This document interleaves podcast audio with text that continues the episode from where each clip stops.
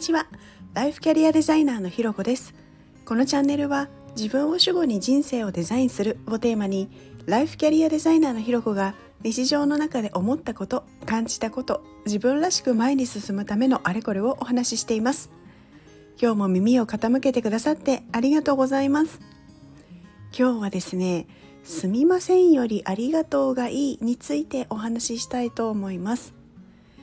こうなんか人になんかしてもらった時なんかつい「あすいません」って言っちゃうことってないですか？もうそれはそれは美しいぐらいに反射的に言っちゃう時で私これすごいあったんですよ。なんか例えばこう物を落として拾ってもらった時に「あすいません」とかなんかこう物を取ってもらった時も「あすいません」とか自分からお茶したいと言って誘って相手とあの当日会った時に「いや忙しいのにすいません」とかめちゃめちゃ言ってたんですよ。であの頃の自分なら今のスタイフで冒頭に言っている「今日も耳を傾けてありがとうございます」っていうところも今日も耳を傾けていただいてなんか恐縮ですすいませんみたいな体で言ってるんじゃないかという思ったりもします。でもなんかとある日ある方から「すみませんじゃないよ」っ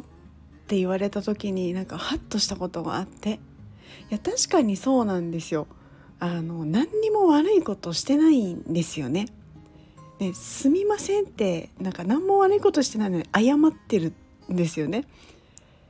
でそもそも「すみません」って謝罪の言葉じゃないですか。こう何か悪いことをした時迷惑かけたなっていうような時に使う言葉でもこう相手がしたくてしてくれたこと相手も同意をしてしやってくれたことにとって迷惑かけてるとか悪いっていうことじゃないんですよね。何か物を拾うこともなんか取ってもらうこともこう会うためにお茶する時間を作ってくれたりするのも迷惑行為だったら相手もしないじゃないですか。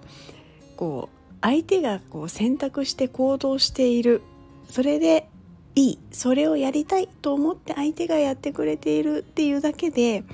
こう自分が勝手にあそれはなんか迷惑って相手は思ってるに違いないとかいやーなんかすごい忙しいのに迷惑かけてるような気がするっていう風な思い込みだったりあとはこう私なんかのためにっていうのがどっかにあったりするとやっぱり自分がそうしてもらうことはふさわしくない人なのかもしれないっていうふうに思い込んでたりするだけなんですよね。でこうよくアメリカ人とかって謝らないっていうのを聞いたこともある方いると思うんですけどなんかそれでいいのかなって思いました。なんかそれって本当に自分が悪いことをしたと思った時に「すみません」っていうのを言うそういうなんか本来の使い方っていうんですかねだから昔はなんか「いやそれってさ」みたいに思ってたとこもあるんですけどなんか今はいやまあそうだよな本当に悪いと思った時にだけ謝るっていうのは本当なんだよななんていうふうに思ったりもしています。でまあ、とはいえですねそれでもやっぱり相手に迷惑かけてくるかもしれないななんていうふうに思うのであれば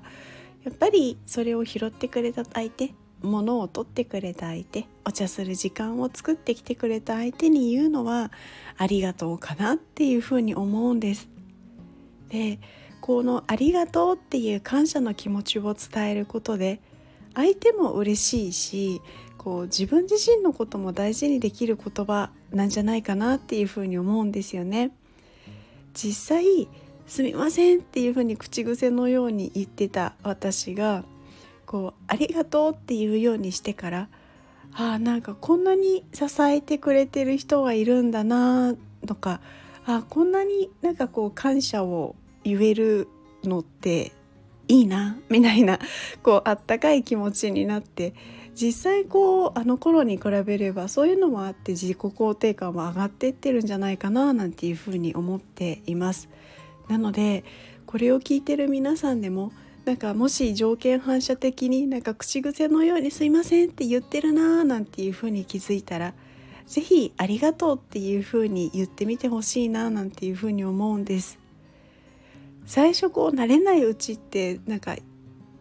スッて言ってこうあありがとうだと思ってありがとうって言ったりするとなんかこうちょっと落ち着かないかもしれないんですけれどなんかありがとうでいいのかなすいませんな気がするなみたいなこうもぞもぞする感じはあるかもしれないんですけどこうそれを続けることでなんか少しずつ自分自身の変化にも気づけるんじゃないかなというふうに思います。というところで今日は「すみませんよりありがとう」をテーマにお話ししました。